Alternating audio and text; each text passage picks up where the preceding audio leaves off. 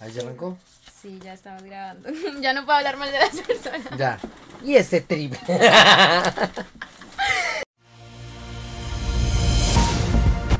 Todos tenemos una historia que contar. Cada logro es un sacrificio y cada meta una experiencia que podría parecerse a la tuya. Averigüemos, chismosiemos y deja lo que estés haciendo para parcharnos un rato y conocer a personas especiales con talentos únicos como tú y como yo. Aquí comienza Balas Podcast. Párchese acá, cafecito y venga le cuento. Bienvenidos. ¿Cómo estás, Boyaquito? Bien, Bala, ¿cómo estás? ¿Cómo te ha ido? Gracias por tenerme acá en... ¿Dónde estamos?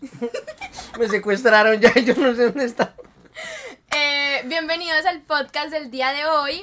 Eh, este es un podcast un poquito diferente, muchachos. Eh, no lo estamos streameando, no está en vivo en Twitch. Hoy estamos eh, con una persona súper especial.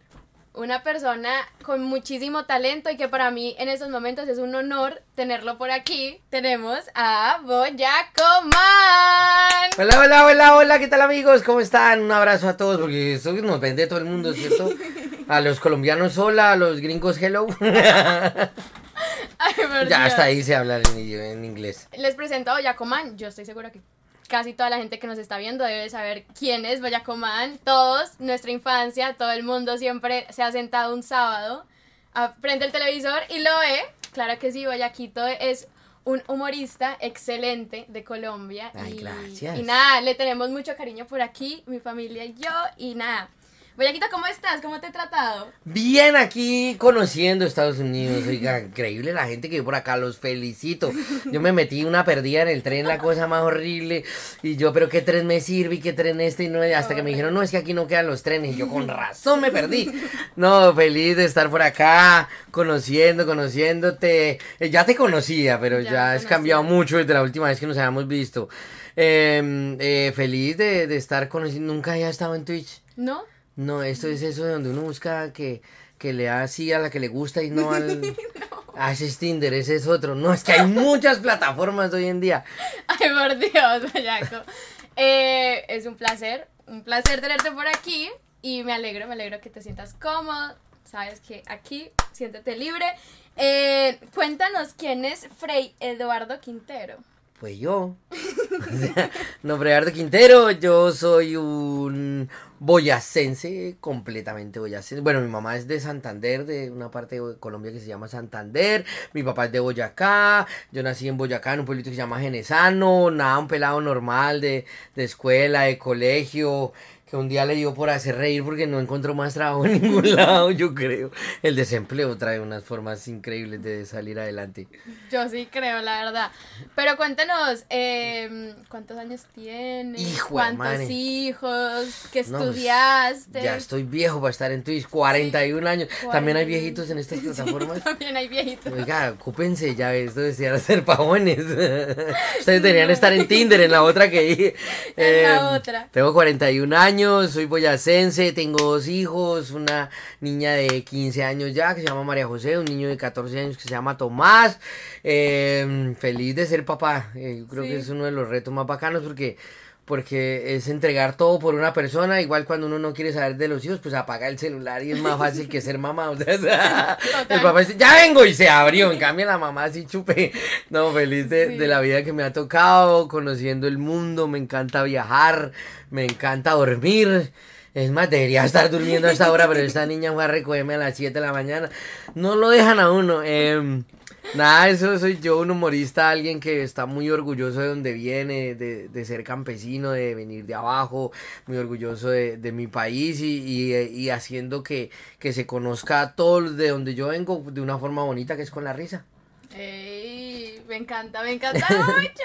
Cuéntanos cómo, cómo llegó esto, o sea, cómo, cómo llegaste a ese punto de darte cuenta que te gustaba la comedia, que servías para esto. Pues cinco minutos antes tenía una hambre muy berraca. tenía 20 años, imagina. ¿Tú cuántos tienes? Yo tengo 16. Imagínense, yo en cuatro años y no desempleado, tenía 20 años, había probado muchos trabajos y, y vivía solito. Y en esa época había un, un humorista, o sea, empezaba también su carrera un humorista de, de Boyacá que le- se llamaba Pachito Sin Fortuna. Él ya murió, está en el cielo y fue como mi mejor amigo toda la vida. Entonces, él salió en Sábados Felices por primera vez, se ganó un millón de pesos, que en dólares son ahorita como 200 dólares. Estamos devaluados. en esa época era un platal, o sea, usted con, el- con un millón de pesos en esa época compraba casa, carro, fin, no mentira, tampoco, pero, pero sí era plata. Claro. Y yo lo vi, y mi hermana dijo como que, ay, usted también es chistoso, vaya que allá pagan por eso. Y yo, ay, Dios mío, yo... Así como cuando dicen, vaya que allá pagan en Twitch por eso, ahí está uno haciendo esto. Entonces me fui para el programa, me presenté, presenté una audición, me hicieron volver a ir, tenía 20 años, me dijeron como que el truco de esto es mirar la cámara. Y nadie le avisaba dónde era la cámara y yo salí la primera vez a contar chistes y yo no veía la cámara. Yo, puta, la cámara.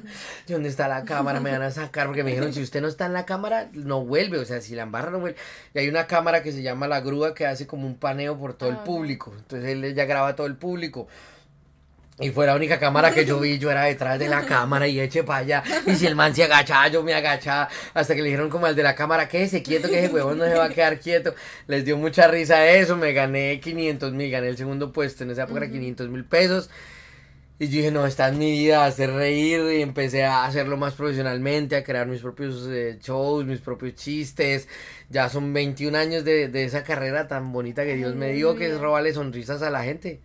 Qué chévere. ¿Cómo fue ese proceso, digamos? O sea, que sacaste chistes, o sea, los creaste tú mismo en ese momento. Los primeros programas los hice con chistes en cassette. ¿Usted alcanzó a conocer un cassette? No, pero sí.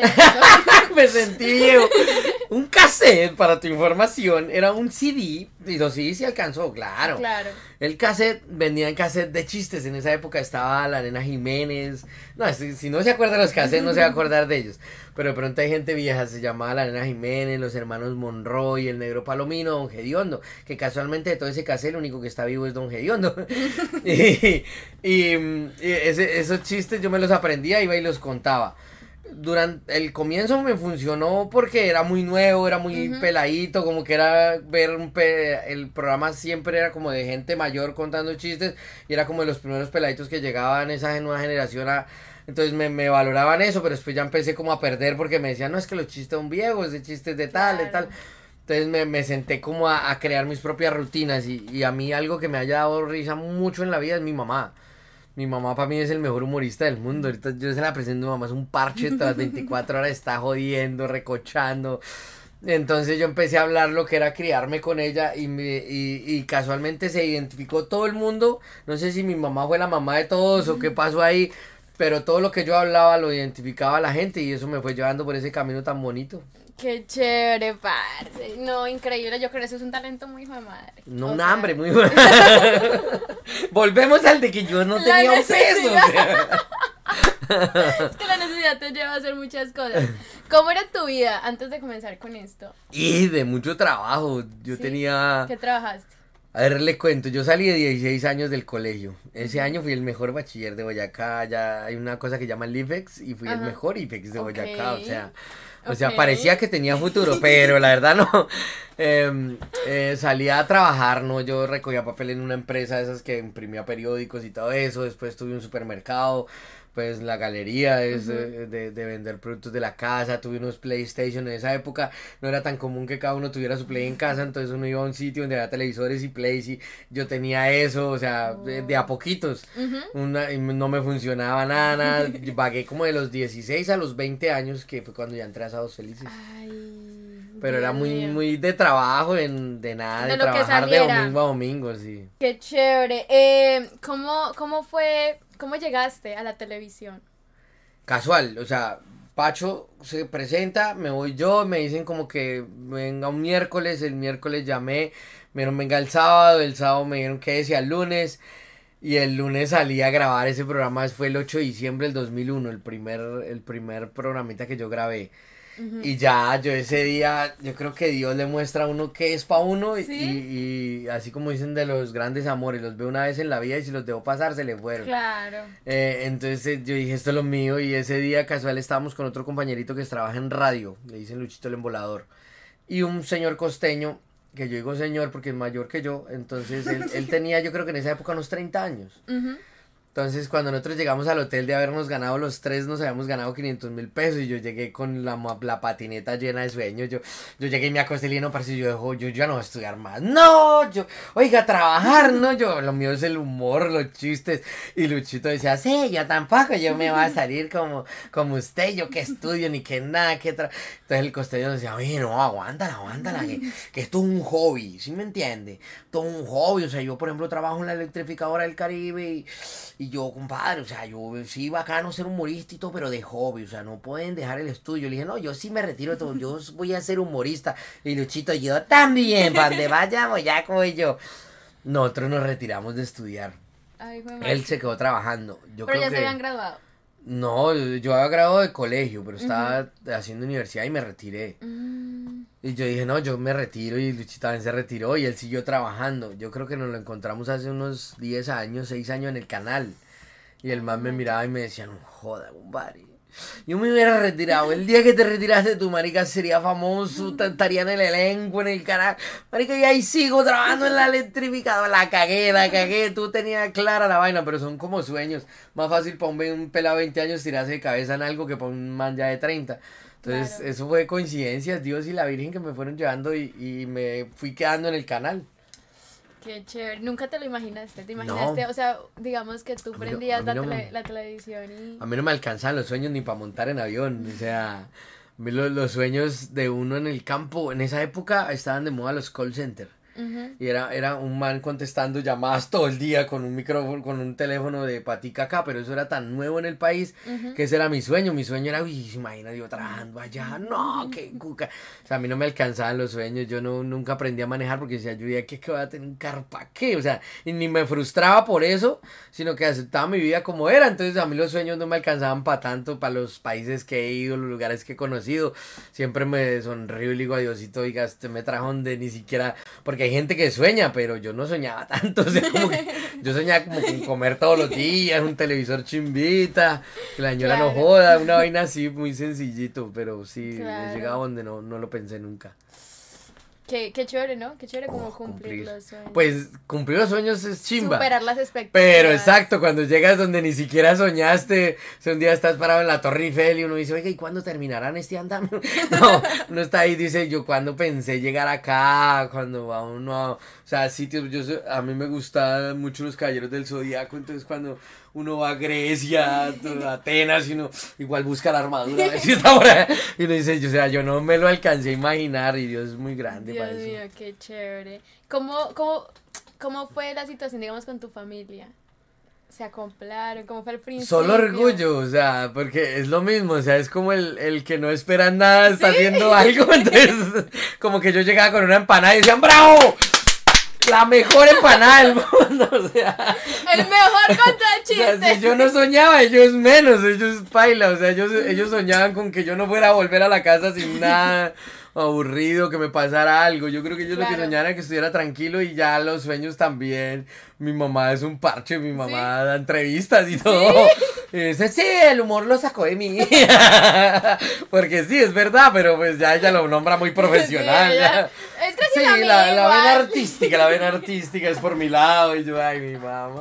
Ay, Y mi papá muy orgulloso hasta que estuvo conmigo. Ya se fue para el cielo, pero él todo el tiempo, todo el mundo se le acercaba y le decía que estaba muy orgulloso de mí y todo eso. Y él fue muy lindo toda la vida.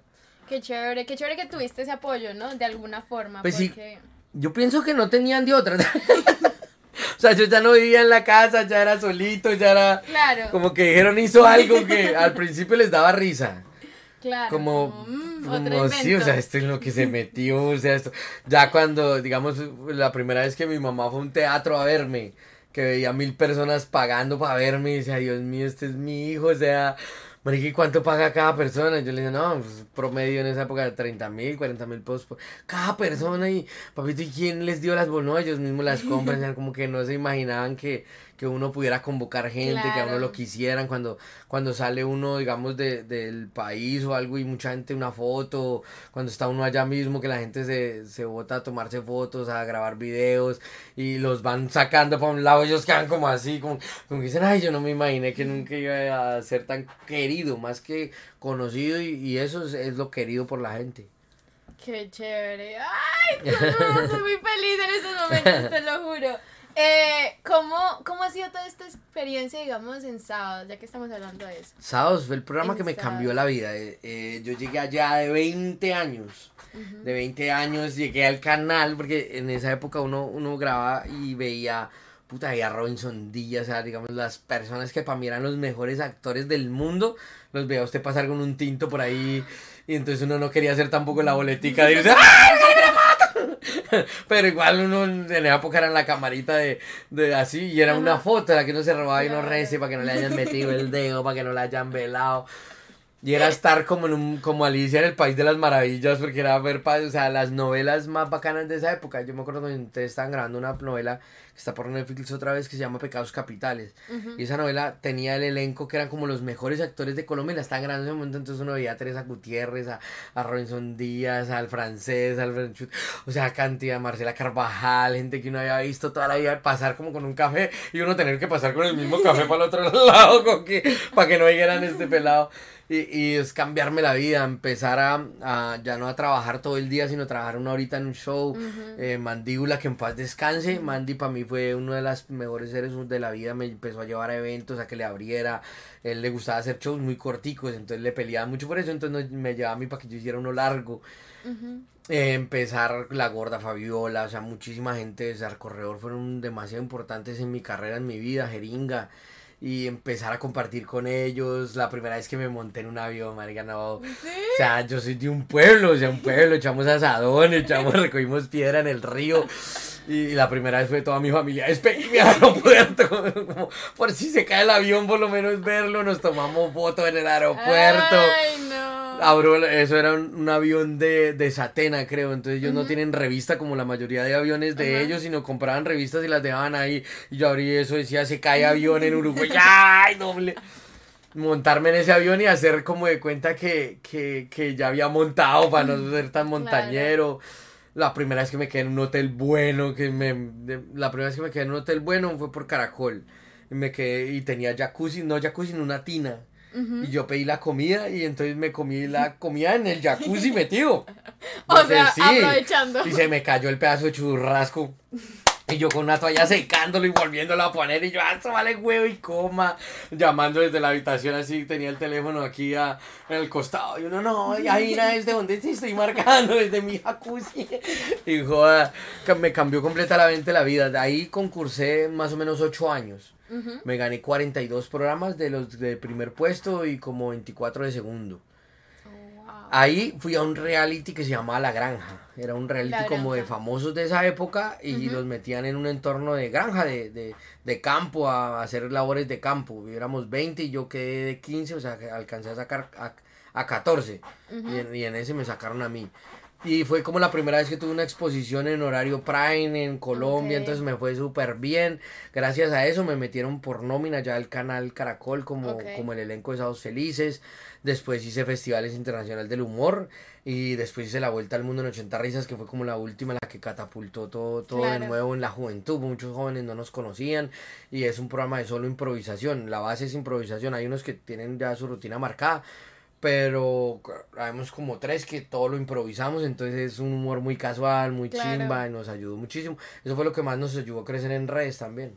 Oh, eso te iba a preguntar, ¿cómo, cómo, ¿cómo funciona? ¿Cómo trabajas tú? Digamos, en estos programas y eso tú ya tienes las cosas hechas, eh, tienes tus shows hechos, ya sabes lo que vas a hacer, En- o es como... En, en el humor hay muchos estilos. Entonces, uno, el- uno es el impro. El impro es salir a- con un tema base y empezar a hablar y hablar y hablar y hablar y hablar y a improvisar. Eso es lo que más o menos hago yo en las rutinas en televisión. En lo que ya en teatros y en shows, sí ya tiene uno una secuencia marcada. Yo tengo uno de los pocos shows de humor en el mundo con música incluida.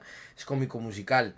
Entonces sí tenemos que estar muy bien cuadraditos, muy bien Claro. todo, muy, muy bacano, estar siempre metiéndole cosas nuevas al show. Porque, porque digamos, un cantante triunfa con una canción y puede cantar esa canción Claro. toda la vida. En cambio, un humorista triunfa con una rutina y, y usted no quiere ir a Tiene- escuchar la misma claro. rutina, tiene que ver otra. Entonces está uno innovando, metiendo, sabiendo que está de moda, que es muy difícil ya para uno. Claro. Entonces los hijos ayudan mucho en eso. Entonces yo Sí. no también como que está de moda, que están escuchando. Entonces por ejemplo con Bad Bunny yo juego mucho. Entonces ya uno, si no es por los hijos, no se entera, porque yo, Claro. mi lista de reproducción de YouTube es vallenatos viejos, rancheras viejas, o sea, y con la palabra viejo, o sea, aparte que uno es viejo. viejo, le pone uno, baladas viejas, eh, reggaetón clásico, que yo no sé por qué los jóvenes nos insultan a nosotros diciendo que hay reggaetón. No hay reggaetón clásico. ¿No? No, porque es que el clásico es que lleva por lo menos 50, 70 años. Ah, bueno, también. Reggaetón, el reggaetón clásico es de hace 10 años, de por Dios. Eso es humillarnos a los... Eso es recién sacadito. Nada. No, qué chévere, Dios mío. Yo digo como que esto tiene que ser impresionante.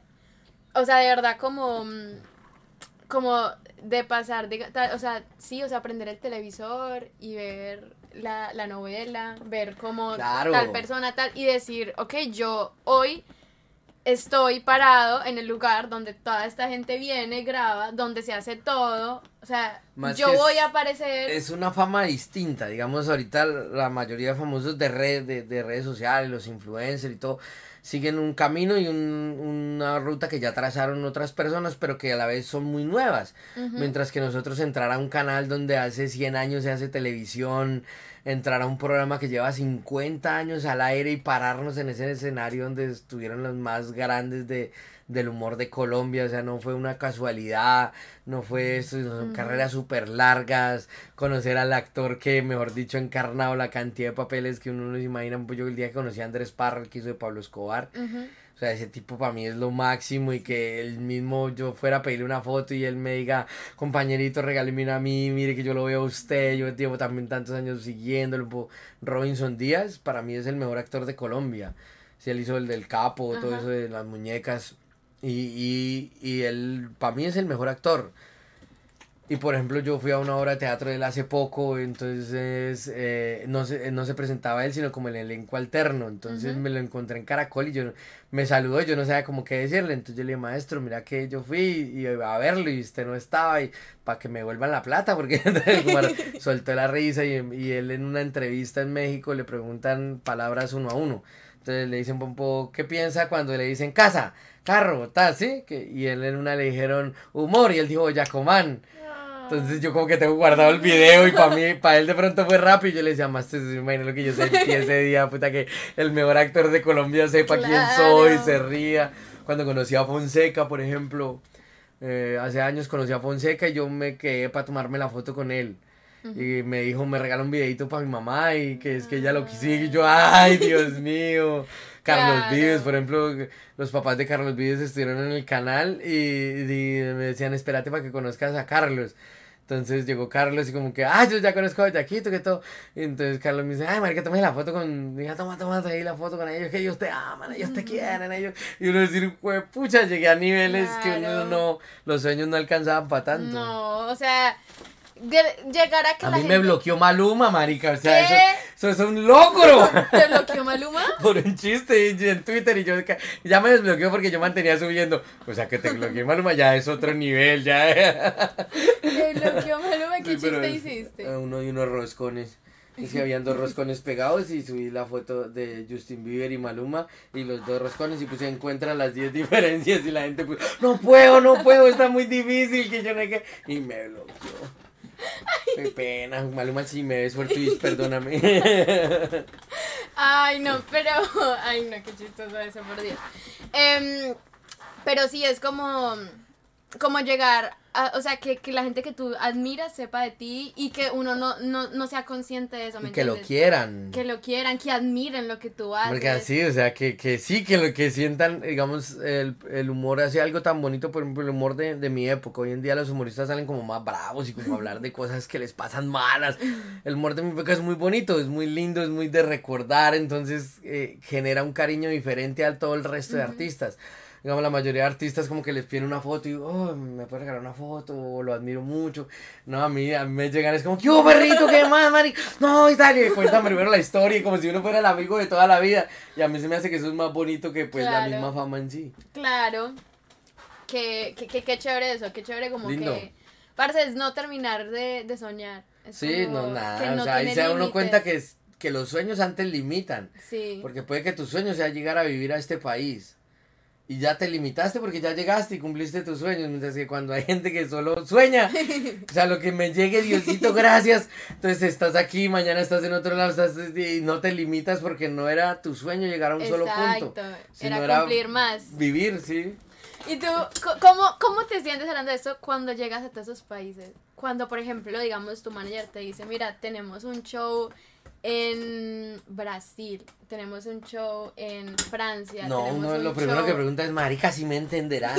o sea, sí, eso es una... La mayoría, la mayoría de artistas latinos nos presentamos para público latino. Claro. Y la mayoría de artistas colombianos nos presentamos para artistas colombianos. Ya tiene que ser un nivel, pues, Carol G, Shakira, Juanes, Carlos Vives, que, que los conocen, pero la mayoría de artistas de, digamos, música popular, vallenato, todo lo que viene de Colombia, nos presentamos para los mismos colombianos acá. Claro cuando uno encuentra gente de otro país en los shows de uno, es que la emoción cambia. Por ejemplo, nosotros contrataron en Ecuador.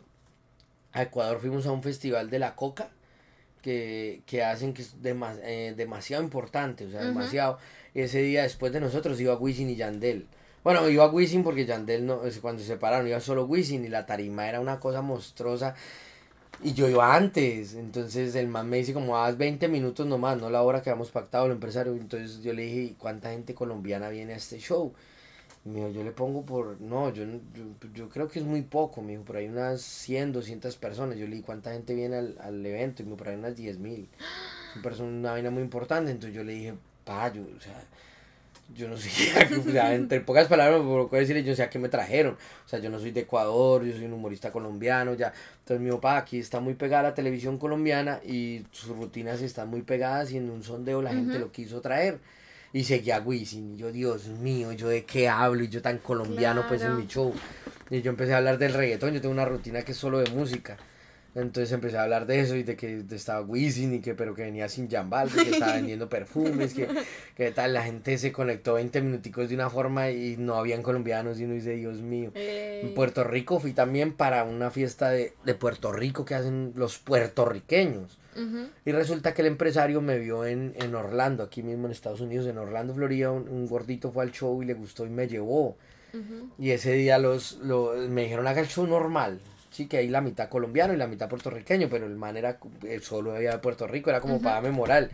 Y cuando acabé su gordito, que todos se parecen a un fulanito, todos gordos de sombrerito, me decía, hermano, yo, yo tengo una duda contigo, o sea, yo no sé si tu mamá, marica, tu mamá es de Puerto Rico o la mía es de Colombia, pero que nos daba las mismas pelas, que nos daba lo mismo, nos pegaba igual.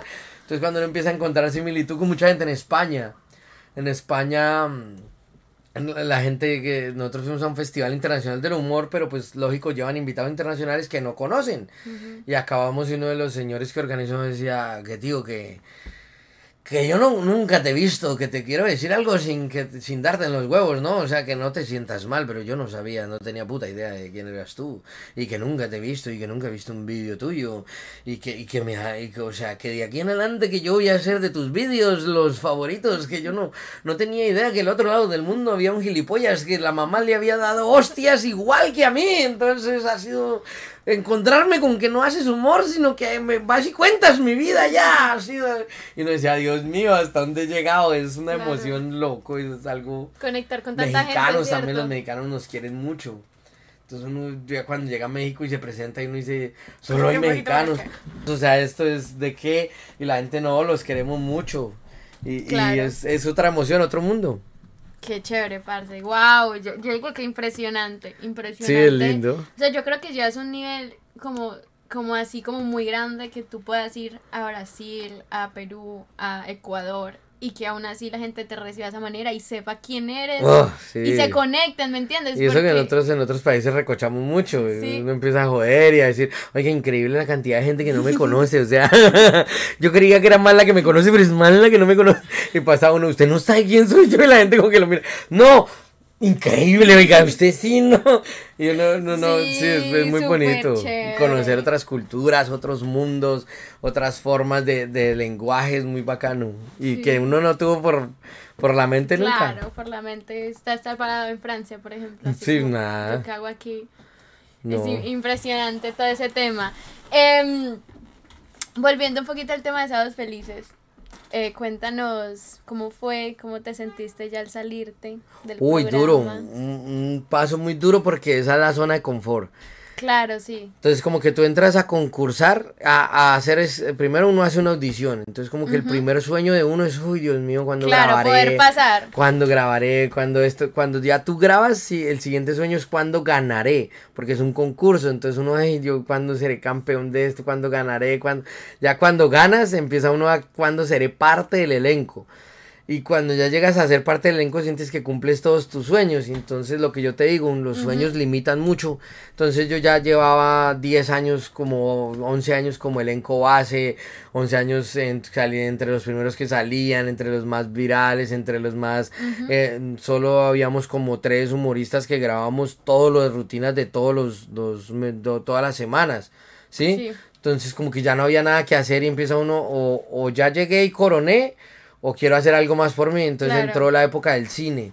Entonces hago mi primer película que fue Boyacomán y la sí, Esmeralda justo eso te Sagrada. iba a preguntar. Qué emoción Entonces eso hacemos, hacemos Boyacomán y la Esmeralda Sagrada. Yo, yo cuando niño todos tenían superhéroes como a Batman, a Superman. Para mí mi superhéroe era Cantinflas. Yo amo a Cantinflas, tengo todas las películas de Cantinflas, tengo de cuadros de Cantinflas, tengo todo.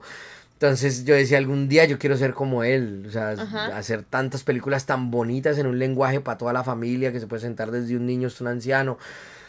Y, y la primera película no hicimos una copia, pero sí hicimos un personaje muy autóctono boyacense que, que, que, que mucha gente ha dicho no es Cantinflas, pero tiene un aire, o sea, no es una imitación, ni es nada, ni es un homenaje, ni un yo me llamo, ni nada, sino es un estilo que tú sabes que es un campesino real. Ujú. Entonces nos fue maravilloso, hicimos la segunda película que fue El Coco 3, en- ya con un elenco de Dago García. Qué chévere. Eh, ahorita vamos a grabar Boyacomán y el Báculo del Moán en, en el Huila, tu tierra. Es que a mí me molesta, a mí me molestan mucho porque dicen que es que Neiva no existe. Como solo conocen Bogotá y Medellín. Entonces me dicen que no, que Neiva no existe. Que Sí, Neiva se lo inventaron hace poquito, pero existe. Que Neiva no aparece en el mapa. Neiva no aparece en el mapa.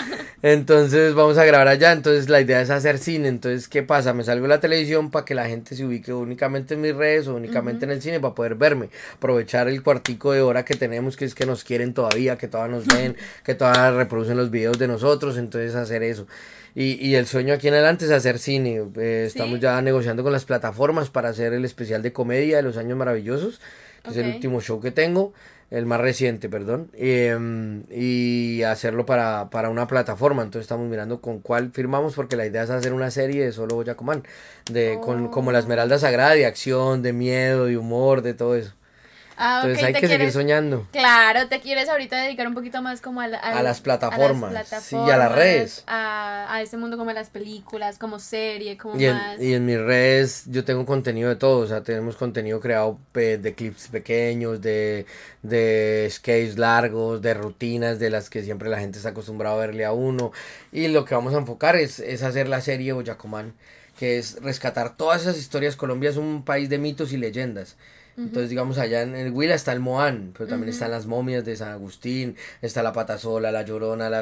O sea, ahí me Hay podemos quedar... No, Eh, entonces hacer una serie rescatando todos esos mitos de esa época con humor actual y, y de aventura. Entonces eso es nuestro Qué sueño por chévere. ahora. Igual, igual, como que yo veo que tú también intentas eh, como que meter mucho las cositas viejitas, ¿no? No dejar perder las Claro, tradiciones, sí. no dejar perder como lo que se hacía La tradición, antes. es que los, los pelados de ahora están olvidando muchísimas Sí. cosas bacanísimas que tiene la historia. Y, y aparte, lo- nosotros siempre lo que hemos querido hacer es como un Indiana Jones boyacense. Yo, a mí me gustan todos los deportes extremos, yo hago mis propias escenas de riesgo, de saltar, de botarme, todo. Me súper encanta eso. arriesgado. Me encanta eso, entonces es crear una, una, una, una, con la herencia que tenemos nosotros de toda esa cultura tan bonita, pero con las cosas de hoy, de acción, de, de amor, de suspenso, de todo. Entonces ese es el sueño por ahora y yo creo que lo vamos a cumplir. No, como que creo, obviamente eso se va a cumplir, si ya ya empezó desde cero y ya, como que ha cumplido Sí. todo esto y ha Entonces, llegado como- a tanto parar, porque sí. no va a poder superar, Sí, siempre entonces, superar las expectativas y Era superar. salirme de- del canal, de esa zona de confort a, a experimentar otras cosas por mi lado. Nos dio súper duro, Sí. eso fue la llorada, pues el día que dije no vuelvo más. Es no dejarle el mensaje a la gente de desagradecimiento, decir sí, Caracol y Sábados Felices nos cambió la vida y nos vamos porque nos queremos más o esto no. Nos vamos por, por cumplir otras cosas que de pronto en el canal en este momento no nos las pueden ofrecer. Claro. Pero siempre saber que es el programa de mi vida. O sea, yo tal lo veo y se me llorosean los ojos. Yo, Dios mío. A mí todos los días me sale un TBT en Facebook, que Facebook es lo peor del mundo. ¿Para qué, Sí. ¿Para qué se inventaron un día como hoy? Ahí sale uno agradeciendo cosas que ya no valora. Entonces em, sale la exnovia de te voy a amar toda la vida. Y uno, puta, me muero sin ti y aquí sigo vivo, ni para eso cumpliendo. Entonces eh, salen los TBTs de un día más de mi sueño, que era estar allá. Entonces uno dice, Dios mío, que la gente no lo va a tomar como que soy desagradecido, sino que quiero seguir con mis sueños. No, pero es que igual uno no puede quedarse siempre ahí. O sea, se entiende mucho que te ayudó, te, te, te ayudó como que a ser la persona que eres hoy en día, ¿sí? A que un público te reconociera, que te diera la oportunidad. Pero no te puedes quedar ahí, porque Sí, tus no. sueños van más allá, ¿sí me entiendes? Lo mismo Hay le que dije a mi seguir ex. la vida. O sea, uno tiene... no, pero verdad, sí, es, es el agradecimiento y seguir soñando para no quedarse uno en lo mismo. Sí, Más aburre. obvio, claro. No volver aburre. algo, no volver algo que te gusta monótono. Sí, no mire a Piqué y a Shakira que la monotonía. ¿Cómo odiarán, ¿Cómo odiarán a Piqué que creen que esa canción es buena? Uy, qué, qué disco tan malo, oiga, después de haber hecho Mano Antología, por ejemplo, que tiene, tiene por lo menos unas 500 palabras distintas para haber hecho ese otro. No, Dios. Ay, Pero no, bueno, pero por favor, ya, ya que ofendiste a mi mamá, ya ofendiste a mi mamá, mi mamá es re fan de Shakira. Pero ¿le gustó la de monotonía? Ay, sí, a mi mamá Ay, le no. gusta todo lo que hace Shakira. No, no, pero qué, qué, qué disco tan malo, ¿verdad? Sigamos. Sigamos. eh, óyeme, ¿sabes que Estuve chismoseando un poquito sobre ti, metiéndome como ahí en todo, por internet. La ¿Quién telaraña. es Boyacomán? Chismes sobre... Chismes. No, no, no, pero encontré que te has metido un poquito en la música. Sí, lo que ¿Cómo pasa es que es eso fue en pandemia. Ok, Yo toda la, la vida- pandemia hizo que Boyacomán To- no, toda, yo toda la vida fui rockerito. En el pueblo teníamos grupito intentando hacer rock, pero nos salía como más bien norteña. era- éramos muy negaditos. Y siempre en esa época estuvo muy de moda una revista de los Rolling Stones que venía Ajá. en inglés, pero venía la canción en inglés y al frente salía cómo se pronunciaba en español. Ni siquiera bien, sino, sino decía I, to, me, to, así. Ajá. Entonces to- todos los pelados de esa época cantábamos supuestamente en inglés, entonces estaba el rockcito de la época de Metallica, de los Guns N' Roses, de todo eso. Entonces siempre ha sido como rockerito, pero pues me dediqué al humor y como que eso es lo mío. En pandemia, nosotros en mi show es como cómico musical, tiene piano, guitarra, batería y siempre antes probamos el sonido. Hacemos una prueba de sonido con rockcito, porque ellos saben que me gusta y cantamos rockcito. Eh, salió un pelado Kiko de, de México, hizo una versión de un vallenato en, en rockcito, pero pues muy básica. Y a nosotros nos gustó y la arreglamos, hicimos otros arreglos. Esa canción se llama No voy a llorar, es del maestro Wilfran Castillo. Y llamé a Wilfran y le dije, parce, usted me dejaría grabar esta canción, que también hágale, me regaló los derechos y le la vamos a pasar a Roxito. Eh, mis músicos son unos músicos muy bravos. Eh, está Edwin, que es mi manager, está Dani, que es el del piano, y Jimmy, que Jimmy es uno que ha tocado toda la vida con los 50 Joselito, la banda Parranda, con Nicky Jan, hacía los acústicos. Ay, qué chévere. Ay, perdón, es un super guitarrista. Hicieron la versión rock y la grabamos mamando gallo. O sea, fue como cuando no, eso se viralizó en un momento ese no va a llorar por todo lado. Me llamaban de canales a entrevistas y yo creía que era para humor. Y bueno, háblanos de tu sencillo. Y yo, puta, mi sencillo. Yo le dije, pues el sencillo es este, el complicado soy yo que. Entonces por todo lado, no, háblanos de tu canción. Y yo, no, pues fue como un experimento. Entonces nos gustó. Ya grabamos con Alex Manga, que es otro pues de los el ex de los Diablitos. gra- Grabamos. em, ¿Esa cuál fue la que grabamos con Alex Manga? Em, eh, la de. em, Ay, buen madre. Ahorita me acuerdo. Eh, grabamos con, con Giancarlo Centeno. También grabamos. de esa que. eh, esa. Eh, no. No se acuerda de ninguna, pero No, cantó. con, con Giancarlo grabamos la de Quiero, no, eh, la de Quiero que seas mi princesa, para que No me sabe ninguna. Entonces, Ay. entonces, no es que se me metió, no voy a llorar, entonces eso. Entonces fue por todo lado y se han vuelto viral los videos. Una vez nos llamaron que cuánto cobramos para un concierto y nosotros no, pues si tenemos tres canciones. Espérese 10 años que grabemos todo el álbum. Grabamos con eh, un grupo de norteño que se llama La Pandilla del Río Bravo y, y Jorge Rubiano se, se abrió. Ellos grabaron un cover de Gloria Trevi. De, mm, de esa. no, de, Esa también.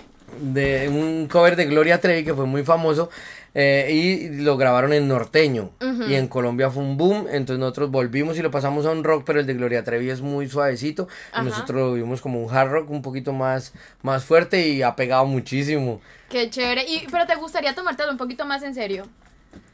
Pues no, siempre lo he visto como hobby. Como Creo hobby. que cada, cada quien a lo, a lo suyo y, y el Sí, talento, claro. el, el, todo- todos tenemos talento para muchas cosas, pero en sí sabemos hacer algo muy bien. Muy bien, Y lo mío es hacer reír y eso es, eso es el más. Claro. Además ya estoy a dos, tres añitos de retirarme, yo no quiero terminar viejito contando chistes ni cantando y como que ¿Qué? más bien pasear por el mundo. Bueno, sí, eso está muy chévere, pero ¿qué- ¿cómo te sientes? ¿Cómo te sientes de pensar que, que son tus últimos años de carrera, por decirlo así? Yo que creo que en algún momento sí vas a tomar la decisión y vas a decir, ok, hasta aquí llegó Jacoman. Lo que pasa es que, digamos, yo soy de una generación que creció con otros ídolos, ¿sí? Claro. Digamos, los ídolos de ahora son muy, muy desechables, muy de plástico, sí, o sea, Sí. hoy en día, por ejemplo, hace que, que Despacito era la canción número uno y ahorita le pregunto a un chino, ¿usted quién es Luis Fonsi? No sabe, Claro. porque ya está Bad Bunny, ya lo reemplazó, mientras que si tú me preguntas por mis ídolos, no nos van a reemplazar. En esa época se veía mucho baloncesto, entonces se veía, por ejemplo, a Michael Jordan. Entonces Jordan se retiró cuando estaba arriba, no cuando ya nadie Claro. dejó de hablar de él ni nada, sino cuando era el 23 de los Bulls de ganarse Claro, tres se campeonatos seguidos y te quedas tú con esa imagen en la cabeza. Entonces yo digo que uno debe retirarse cuando, cuando más está arriba y no cuando ya va a pesar y como que dicen, ay, qué pecado ese viejito, todavía lo tienen contando chistes, qué vergüenza. Sí. Y pues hacer otras cosas, experimentar, el humor nos ha dado mucho, pero también probar, hay que probar.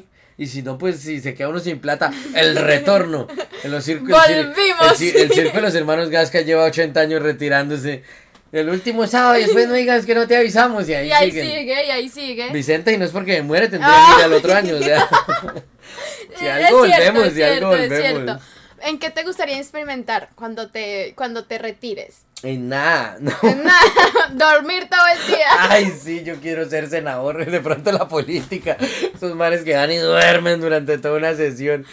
Ay, de pronto no. la política me gusta. ¿Sí? Yo he ¿Hablando en sido muy, yo he sido muy dado a la gente y he ayudado a muchísimas comunidades y todo. y Yo sé que de pronto por ese lado me podría ir bien. Me da mamera la, la, los tramposos, porque uno es como, Claro. en esto se acostumbra a ser uno muy frentero, entonces me da Claro. mamera eso. O no, yo creo que hacer empresa y dejar que otros trabajen y ¿Sí? uno, y uno ¿Quieres mirar así y decir, sí, claro. Me parece muy bien, así no está entendiendo un culo. Uno, Sí, sigue, sí, sigue así. dinero. Sigue así, sigue así. Como ahorita que te me estabas explicando el te- cómo funcionaba Twitch y yo, ah, sí, sí, así. Así tal Sí, cual. esperar a ver qué nos da la vida. Y ya mis hijos están grandes, que trabajen para uno también, Sí, que no. devuelvan la plata. que hagan algo por sus vidas. Ay, Dios mío, yo, yo pienso que tiene que ser duro también, ¿cierto? Retirarse, claro. La tarima es un vicio. Sí, Si solo los que hemos estado encima de una tarima sabemos lo que es que miles de personas lo griten, lo ovacionen, lo aplaudan, lo chiflen, lo quieran. Eso, y usted no está presentándose y ve un compañero de uno ahí, uno quiere estar allá, quiere estar metido. Pero pues esto también es de generaciones y uno no toda la vida puede creer que puede ser estar en el topcito. Que Claro. todo va pasando. Nosotros hemos tenido altibajos de un día ser súper reconocidos, otro día como que ya bajó el trabajo, otro día volver arriba. Esto es un, una, una carrera de, de inconstantes. claro, igual fue, tuvo que sido un cambio muy brusco para ti, ¿no? Al haber empezado en televisión y que se movía, digamos, en televisión y ya después la televisión dejó de ser tan importante porque ahorita no se consume tanta televisión como antes y empezar a trabajar con redes, Con ¿no? redes, fuerte porque yo, yo en el Instagram lo tenía para subir las fotos del almuerzo, lo que hacen todos los viejitos. Una frase de Piolín y la Virgen. Buenos días, Sí. espero que hoy tengas un excelente Sí, día. sí, sí. Las mujeres la utilizaban para decir que bueno es saber la verdad y que te mientan a los Ay, ojos, sí, para echar indirectas total. a los maridos. Total. Y ahora se volvió algo comercial, algo más lúdico. Pasar a, a que, digamos, yo antes hacía una rutina y si a ti no te gustaba, yo no me iba a enterar. Claro. Porque en la televisión nadie podía interactuar con uno. Ahorita en redes es en que entra la gente también a tirarle mierda a uno a decir, vea, usted es una porquería, usted, ay, yo lo vi en tal lado y usted no es humorista, usted lo que es es un amargado. Porque hay gente que cree que uno tiene que andar por todo lado toteado. hablar. Yo la mayoría sí. Pero pues cuando me da sueño me hago mala cara. Como si yo creo como todo el mundo tiene hambre cuando tiene eso. Hay gente que, que cree que, digamos, tú estás almorzando y que porque ya le toca pararse, ir a tomarse la foto y deje el almuerzo ahí o deje Claro. compartir con su familia por ir. Y si no va, se ponen molestos, todo eso. Hay gente que entra a votarle a uno. Hay gente que va, digamos, a los shows que son muy grandes, muy masivos. Y en esos shows uno no alcanza a tomarse fotos, digamos. Entonces, ah, yo fui, esperé una hora por una foto y usted no fue capaz de tomar ni un parce, no deja ni entrar, no tiene su propia logística, su propia Claro. seguridad. Eh, ¿Cómo te ha ido en las redes? Bacanísimo. ¿Qué sientes? ¿Te sientes, eh, no sé, como que... Es uy, que eso se volvió muy dependiente uno a Sí. eso, o sea, subir un video y estar todo el día mirando si funcionó o no funcionó, porque no pegó, entender el algoritmo de un programa, entender el algoritmo de otra aplicación. Yo ya lo tomé para recochar y lo dejo y hay gente que se pone brava. Mucha gente en redes, eh, yo no sé a qué están acostumbrados, pero mucha gente cree que eso es la vida real. Sí, Entonces, si yo subo un video regañando a mis hijos, eh, yo los estaba regañando. Si subimos un video haciendo cuenta de que mi pareja es infiel, eh, me es infiel. O sea, no alcanzan a diferenciar que es de verdad. Y hay comentarios muy absurdos. Hay comentarios como, se ve que es grabado.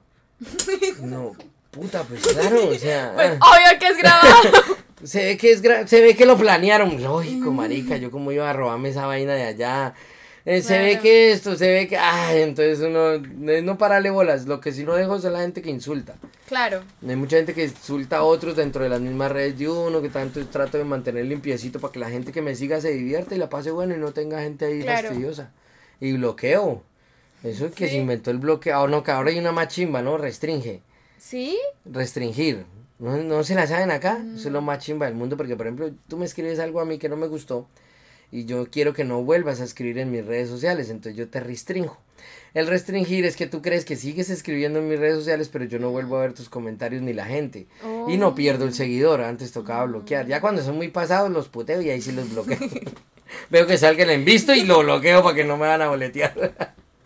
Ay, no, pero ay, igual yo creo que esas, eh, eh, es, o sea, las redes han brindado muchas oportunidades, pero han embarrado otras, ¿no? Digamos, tal vez tu mundo como que era como, Más o sea, pequeñito. sí, más pequeñito y no tanto, sino que yo me acuerdo, o sea, yo me acuerdo cuando los fines de semana uno se reunía con la familia y ponía el televisor y era verse sábados felices, ¿sí? Ponerse a ver sábados felices mientras comías crispetas o comías un helado o lo que fuera, ¿sí me entiendes? Y te veíamos ahí, veíamos a los otros eh, Y ya humoristas. esperar ocho días para Y volver a esperar ocho días, sí, exacto, pero ya entonces ahorita ya no está como esa tradición, ¿me entiendes? Ya no es no, como... ya es la inmediatez, ya el- los pelados de ahora, la mayoría de gente el que quiere buscar un contenido lo busca para el momento en que lo quiera buscar y ya. Y, y sí, se perdió la, la herencia, ¿no? Sí, Esa herencia era muy bonita. Sí. Pero a todo toca irnos acostumbrando. Claro, Imagínate, igual, no todo es para siempre. Si ustedes se asombran, imagínate mi generación que, que nosotros pasamos de no tener teléfono a tener un iPhone 14, por ejemplo. Claro. O sea, de no tener nada, de- de- en esa época había telecom y era de que si el papá de uno se iba de ciudad y lo iba a llamar, lo citaban a uno, que vaya a las dos y esté pendiente que a las dos van a llamar en telecom y uno ir allá y contestar la llamada ya. Pasamos de eso a tener el teléfono en la casa, pero entonces no, como era tan caro, la mamá de uno se lo bloqueaba con un candado entre el 4 y el 5 para que uno no pudiera llamar a nadie. Ay, ¿en serio? Claro, ese era, ese era el bloqueo de Face de esa época, un candado. Después Ay, pasar al monedero, que ya era más barato y que uno echaba la monedita, pasar del monedero al fijo de la casa al, in- al inalámbrico. Que eso era otro, porque por ejemplo las niñas eran caprichosas y a la niña había que tener el teléfono en la pieza con cable para que ella hablara con las amigas. Después pasar al inalámbrico, que fue el que ya podían andar por toda la casa caminando y, y no necesitaban cable. De ahí pasar a los primeros celulares, que era una cosa increíble. Que El un tele- Blackberry. No, no, eso eran unos celulares de antena que era increíble que tú pudieras hablar en la calle sin cables, sin nada, todo el mundo era asombrado. El cargador tocaba cargarlo, que era una maleta como, como este tamaño, por ahí así. Era un cargador grandísimo. De ahí pasar a los celulares más pequeños. En una época se puso muy de moda el pequeñito, pero entre más pequeñito, más, más plata valía y más gomelo Claro. era. Después volvieron a empezar a crecer, pero a ser más planos. El Blackberry, que fue el primer chat. Ajá. Que fue el primer Que chat "Dame que tu hubo. pin". Dame tu pin, sí, sí, las cogían y pan. Eso, en esa época todo el mundo era con el pin y era una clave aparte que había que dar, aceptar. Los primeros estados. Ay, no. Yo tenía un- uno en esa época que ponía que estamos de fiesta y al otro día diciéndole a la jefe, estoy tan enfermo. Yo decía, yo hice estado y no, puta, que es un estado, no sabía uno nada. Después entrar a las redes sociales que empezaron las que no tenían comunicación, que era Hi-Fi, era me- me- eso era Windows Live, yo me acuerdo un poco ¿no? de cosas. Latin Chat, entonces el Latin Chat era mundial y resultaba uno con todos teníamos novia en España, en Italia y, y era la misma vecina que decía que era de España y estaba en el otro café internet. Había café de internet, café tocaba de ir. internet. Tocaba ir a pagar eso. Pasar de eso, después salió el Messenger, que era el de mandaba zumbidos. En esa época así no lo podían ignorar a uno porque mandaba una con zumbido y todo el tele, todo el computador hacía y, y el dueño del café internet, bueno papi, dígale que sin zumbidos. Entonces no podía uno ignorar ni, ni dejar en, sin contestar un mensaje. De ahí pasar al Facebook, que el Facebook fue una cosa loca. Sí, Facebook tuvo su, su momento. No, Facebook es todavía Bueno, una cosa es, loca, pero sí. fue una vaina que revolucionó el mundo. Pasar a Twitter, que en Twitter ya le podías mentar la madre a quien Ay, quisieras. sí. Y, el fenómeno de Twitter era muy distinto a Facebook porque si tú a mí me puteabas por Facebook, yo te podía denunciar y te podían cerrar la cuenta. Twitter fue, diga lo que se le dé la gana, entonces uno entraba y le escribía, puta, al presidente, usted es una pichurria que donde lo vea lo casco. Y nadie podía hacer nada, ni Ajá. borrarle a uno, ni suspenderle la cuenta, ni había censura, nada de eso. De ahí pasar ya al WhatsApp, que fue la, la No, locura. la- el WhatsApp. Porque era tener el Facebook ya en su celularcito para uno chatear y privado y que, y que si estoy en línea, no estoy en línea, que si lo vi, que No, visto. a, a- a todo como que evolucionaba un Y eso lo montón. vimos nosotros en una vida. Sí. Ustedes por lo menos desde que les entregaron un celular ya tenían idea más o menos que era el Facebook, que era este. Nosotros lo fuimos conociendo pocos. Claro, no, ustedes vieron todo el proceso Todo. todo cómo ha evolucionado. Todo, en, en años cambiamos y en años nos enteramos que éramos viejos también porque los hijos saben manejar mejor todas esas redes que nosotros, entonces... Ay, sí, parce, que, que es peligroso, o sea, también es peligroso Claro. igual. Yo a veces me pongo a analizar mucho como todo el, el- como el tema de las redes sociales y es bastante complejo. Horrible, es, Sí, es o tenaz, sea, es- es- tienes a mano todo. Los niños de ahora no valoran ni el porno, pues en nuestra época nos tocaba comprar una revista y escóndala. Ahorita ya ni ven. Y es gratis, Dios mío. Está ahí, como un tesoro. y- Entonces sí, No, todo, todo cambió en un momentico. Todo, todo. Y nosotros cambió. tenemos que ir adaptándonos, entonces nos adaptamos al ritmo que también tengamos. Claro. Lo que yo te decía, yo para que, que, digamos, me pongo a hacer contenido para los niños de 6 años y yo, cuando ellos tengan 26, en 20 años ya tengo 60 y pico, ya, ¿para qué? Claro. Entonces más bien hago contenido como para mi generación, sin olvidar lo nuevo que está saliendo, como para tenerlo vinculado. Por eso mi show siempre se trata de lo que era antes y lo que es ahora. Y de lo que es ahora, ajá. Sí, por ejemplo, yo bailaba una canción cuando tenía cinco años que decía, la colita es mía, es mía, doctor, la inyección. Y ahora mi hija baila una que dice, ese culito es mío, ya yo tengo los papeles. Imagínense, mi época ya a esta le sacan papeles a un culo, entonces han cambiado todo. Entonces eso es lo que yo comparo y no me deshago de lo que fui ni me aparto de lo que soy. Claro. Qué chévere, que, que- qué chévere que sigas de alguna manera involucrando las cosas y no dejando perder. Y ríes al, con, al compás, porque yo he visto, por ejemplo, papás que van con sus hijos a mis shows y los papás se les burlan, como yo hago una burla muy fuerte del TikTok, ¿sí? De, de por ejemplo, de, de estos influencers de ahora, un poco ocio, que dice que se puso tetas. Digo, y yo tratando de quitármelas, porque uno después uno de gordito le empiezan a salir tetas y el otro poniéndose. Entonces, eh, los papás se burlan de los hijos en esos temas y después los hijos se burlan de los, Los papás, papás. en los otros. Y, Tú de Claro. verdad jugabas así, tú, porque ahora juegan Fortnite, Free Fire, todo eso en línea. En mi época era con un tubo de, de, de agua de PVC y uno hacía un, un churquito y, y ese era el Free Fire de la época de nosotros. No faltaba el que le metía un alfiler en la punta para joderlo. Eso era un fornallazo eso en el culo y no volvía uno a salir en una semana. No, Pero entonces baila. los hijos se burlan, entonces seguimos vinculando ambos mundos en un entorno bonito. Qué sin cambiar tan drásticamente como uno de con 40 años que le un pelado que va a hacer TikToks de apuestas, de bobadas. Claro, claro. Qué increíble es ver cómo ha evolucionado todo. Todo. Y que igual te sigues acoplando, porque pues uno es... Bueno, pues esta es mi primera vez en Twitch, imagínate. Ay, sí, yo me siento muy... muy que muy. Yo no sabía que. gracias. Sí, vi cuando que el novio de Aida Merlano tenía Twitch. Y yo juraba que Twitch era ese jueguito de los colores donde pone que la, la mano la rojo, la, la pata en el amarillo, pero no. Pero no, no Entonces era... ya voy conociendo otra plataforma gracias a ti. Muchas- No, yo me siento, ¿cómo se dice? Así como afortunada. como si Olla Comar empieza en Twitch va a ser gracias a mí, gracias a Después tú aquí diciendo, si vieron, leí la oportunidad de ese pirú. ya ni me habla y yo fui la que lo trajo a Twitch. Ya se volvió famoso, ya baila. te felicito mucho, te felicito mucho Ay, porque, gracias. porque ya es definitivamente tener un talento, ya pasar tantas plataformas, pasar tantas maneras de crear un contenido. Años, 21 años Ah, cambiando. 21 años, parce, 21 años. 21 años pensando. Ni has vivido todo eso, imagínate. 21 años pensando Todos qué hacer en cada show, cómo sacar. ¿Cómo es eso? Igual yo siento que tal vez tiene un poquito que ver como digamos con lo que yo hago, con- así como que puede ser un- una pregunta muy, ajá, pero mm, ¿cómo, es, ¿cómo te surgen las ideas? ¿Cómo te sientas un día y dices, ok, voy a grabar? Nosotros crecimos en una generación de bullying. Hoy en día la palabra es fuerte y, y- y retrae, recalca cosas muy feas, ¿sí? O sea, un niño que hoy en día le hagan bullying, más que ha pasado tanta cosa, de, de niños que han perdido su vida y todo eso por eso. Pero en la época nosotros era muy normal. ¿Por qué? Porque los papás no nos ponían cuidado. O sea, hoy en día un niño llega deprimido a la casa y todo el mundo so- está pendiente. y, ¿Qué tienes? Y psicólogo y tal. En mi época yo llegaba y decía, mamá, estoy aburrido en el colegio. Eso ponga a hacer oficio que ahí se le quita.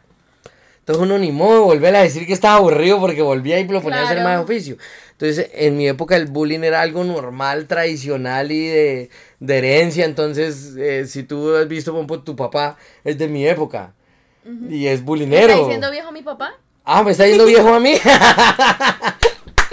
Entonces, es bulinero, digamos, con los hijos. O sea, usted, le va a decir algo y se la monta y recocha a uno.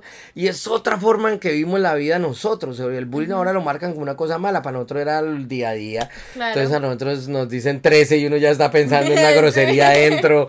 A veces, sí, o sea, dicen 8, dicen cualquier vaina y uno tiene el- la malicia adentro. Y, y el humor se basa en eso, el humor es bullying, el humor es, o sea, cuando hay programas lo que hacen es montársela uno al otro, cuando yo hago show lo que hago es montármela al mí del pasado. Porque yo digo, por ejemplo, ahorita cómo es posible que un niño tenga TikTok si yo no tenía sino. O sea, Ay, literal. A mí me tocaba aprenderme la propaganda y esperar todo el día que saliera la de los piojos para decir, cuando pica, pica, pica, cuando rasga. Entonces, todo eso es hacernos bullying a lo que no tuvimos nosotros. Entonces, yo en mi show digo que los papás nos dedicamos mucho a, a darle a los hijos cosas que nosotros no, No tuvimos, tuvimos. Cuando deberíamos darle cosas que nosotros sí tuvimos, que era jugar en la calle, que era armar una rayuela, que era coger un trompo. Usted hoy en día le da un yo-yo a un niño y se espera, espera con qué aplicación lo sube. Ya no juegan como nosotros, son más, más indefensos, son, se enferman más.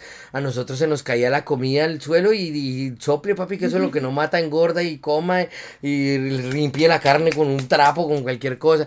Mientras que hoy en día los cuidamos más, los sobreprotegemos más y debíamos darle cosas que nosotros tenemos. Nosotros, no- nosotros teníamos lo que tú dices, era una tradición de sentarnos cada sábado a ver un programa y así no fuera sábados felices, habían otros, habían otros programas que eran tradición, padres e hijos. Fue una tradición colombiana que duró muchísimo, donde la gente se sentaba a decir lo perra que era Daniela. O sea, nadie quería a Daniela, ni a padres e hijos, ni nada, sino se sentaban a criticar. Ah, estos actores tan malos, ah, eso, pero ahí estaban. Sí, eran programas de tradición, a ver Jorge Barón y la- el show de las estrellas, cante, a ver qué artista nuevo había llegado al país. Se perdió todos esos momentos donde toda una familia frente a un televisor Sí. se reunía. Ahora cada uno está en su cuarto, en su celular, viendo si yo quiero, a, mí- a ti te gusta TikTok, al otro le gusta Kawaii, a ella le gusta Facebook, al otro le gusta YouTube, y no hay un momento donde converjan en una sola cosa como en esa época. Sí, eso es muy cierto. Sí, eso es muy mucha cierto. desunión. Hay demasiada desunión. Las redes sociales han, han Se supone que toda tecnología la crearon para acercar Para- gente que estaba sí. muy lejos de nosotros. pero alejaron los que Alejaron los que están cerca porque hoy en día tú hablas más con tus amigas que están afuera de estas cuatro paredes que sentada almorzando con tu familia. Entonces eso es lo que hay que cuidar, de eso hablo yo en mis shows, por ejemplo, yo digo lleguen a jugar stop, por ejemplo, jueguen stop con los muchachos de ahora y van a encontrar que la ortografía se perdió.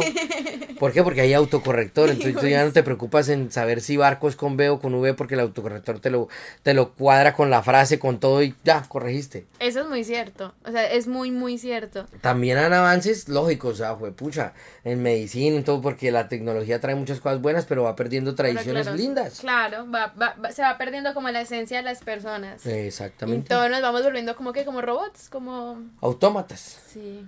como los de Chuquichis.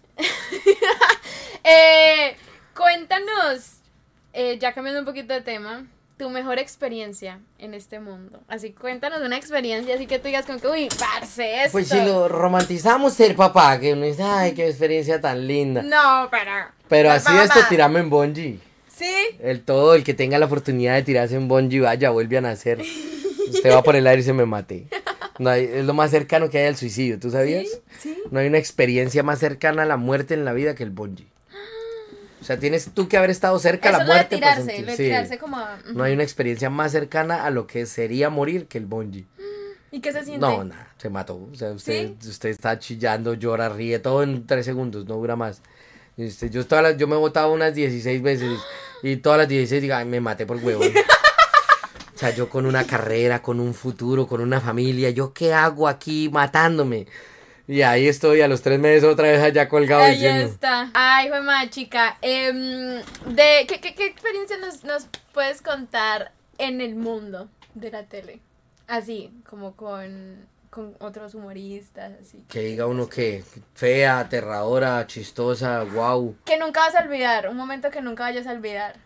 que no vaya a olvidar. Cuando vinimos aquí, yo les contaba, cuando vinimos a Nueva York al desfile de la colombianidad, gente diciendo yo no voy al país hace 40 años, yo no pude volver y lloraban y nos cogían y nos decían yo no lo puedo creer que lo esté viendo, qué tal.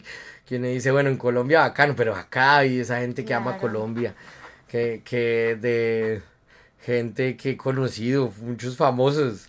¿Sí? Sí, de gente que los realities, los realities son horribles. ir a un- Sí. ¡Ah! es lo peor del mundo. O sea, en reality te quitan el reloj y tú no sabes lo importante que es saber la hora hasta que no sabes. Entonces uno le despertaba y decía, puta, ¿qué hora era? Y entonces empezaba el otro, son como las 5, no, son como las 7, son como las 9. Y por la no saber si ya es hora de almuerzo porque le dio hambre. Ay, si- no, eh, ¿Cómo hacen? ¿Cómo funcionan eso los realities? al que yo fui era un reality extremo. Entonces, en esos tú llegas, entregas tu celular y no vuelves a saber de tu celular, de tu familia y de las personas de afuera del entorno del reality hasta que te eliminen. La familia la llaman cada dos días a contarle cómo va la evolución, que uno está bien, que uno está esto, que uno está lo otro, pero no, uno no vuelve a tener contacto con... Ay, mamá, chica. Yo, mm, yo me hice amigo de un camarógrafo. Yo fumo, que es una mala costumbre. Y allá no podía. Y yo parecía un gamincito buscando así colillas por la calle. Y yo sabía que no habían, pero las seguía buscando. Y yo decía de pronto. Y el man se apiadaba y me daba medio cigarrillito. Ah, Eso yo parecía puro azuquero en una esquina. Y yo, ah, perro, ¿qué tal? Ah, y entonces en el reality tenían que armar conflictos. Y muchas veces los participantes se cierran a que no. O sea, yo no quiero pelear más y de malas, o puta, y me voy a quedar callado y no, yo no existo para vos y vos no existes para mí, ya sí. Y eso no le sirve al reality. Entonces me decían como, marica, vaya y, y nombre algo que, que los haga pelear. Y yo le decía, pero me da un cigarrillo. y hágale, yo era el traficante del reality, era una boleta. Me comía la Lo comida a comprabas. escondidas. Me- eh, habían huevos y entonces los ahorraban mucho porque no había casi mercado. Y yo montaba ollas con hierbas de las que me encontraba y la gente probaba y decía, eso está una porquería. Y yo le dije, no, eso es buenísimo para el, tránsito. Me inventaba huevonadas, pero era para dejar que hirviera el agua y echar los huevos y, y, y tibiarlos para que nadie se diera cuenta que me los iba a comer. Ay. Me robaba la comida, no, eso fue horrible. ¿Y qué? ¿Cómo- ¿Qué, qué, qué, qué pasó al final de, ese reality? No, al, al final fue una risa porque yo salí que como de quintas. Y después ya eso salió al aire y todos me llamaron y me. Digo, no, una vez me comí un huevo y le eché la culpa a un amigo y fui y lo unté. Así con la mano y le decía así, ah, qué piro, que no sé qué, y le eché huevo acá. Y después dije, mire, ese man tiene huevo ahí. y todos los cogieron en contra, con rabias y grosería y todo. Entonces decía, marica, róbeselos, pero ¿por qué tienen que echarle la culpa a la demás gente? No, eso, una boleta. En los reality sacan lo peor de uno, pero yo era muy chistoso, yo era por hacer reír. ¿Te volverías a meter a otro? Claro. ¿Sí? Sí, eso la plata nunca. Sí, ya esta edad no es tanto por compromiso, sino por cuánto dan. Ah, no, pero eso es mucho de, de polémicas, ¿no? Como de jodanse, miren a ver. Sí, además del. ¿Pero te dicen qué hacer? Eh, no, no, pero lo inducen. Cier- Ciertamente, digamos, digamos, si tú no, no, tú estás a favor mío, ¿cierto? Y llevamos mucho tiempo y a ti te llevan, te llevan y te, y te empiezan a entrevistar y te dicen, ¿tú qué opinas de Boyaco? Tú dices, no, ese man es un parcho y tal. Y él piensa que, y tú piensas que él habla igual de ti. Entonces tú ya, ya estás rayada, ya, entonces empiezas, "¿Qué- ¿qué tal este hijo de puta? Como que vino fue a hablar mal de mí, yo hablando. Y entonces, eh, con dos, tres palabras, como está uno tan rayado, sin comida, sin nada, te crean un conflicto en un segundito. O sea, prácticamente usted tiene que aguantar hambre y pasarla mal. Eso es un reality. Increíble. Y peleen, y Y y peleen, y estréselo. métanse puños y Por ejemplo, en, en los del canal son, son realities de cámara al hombro y que tú diferencias cuando es día y noche. Pero por ejemplo hay realities como protagonistas de novela donde es una casa y donde pues, te pueden controlar el día y la noche. Pueden ser las 3 de la tarde y apagan la luz. Y tú te acuestas y esperan a que todos estén dormidos, llevas 10 minutos de sueño y la prenden. Ya, listo, es otro día. Y la gente de para, puta, no, yo siento que no dormí nada y en serio no dormió nada. Claro. Y la producción lo hace para ir rayando a la gente. Uh, Fuerte.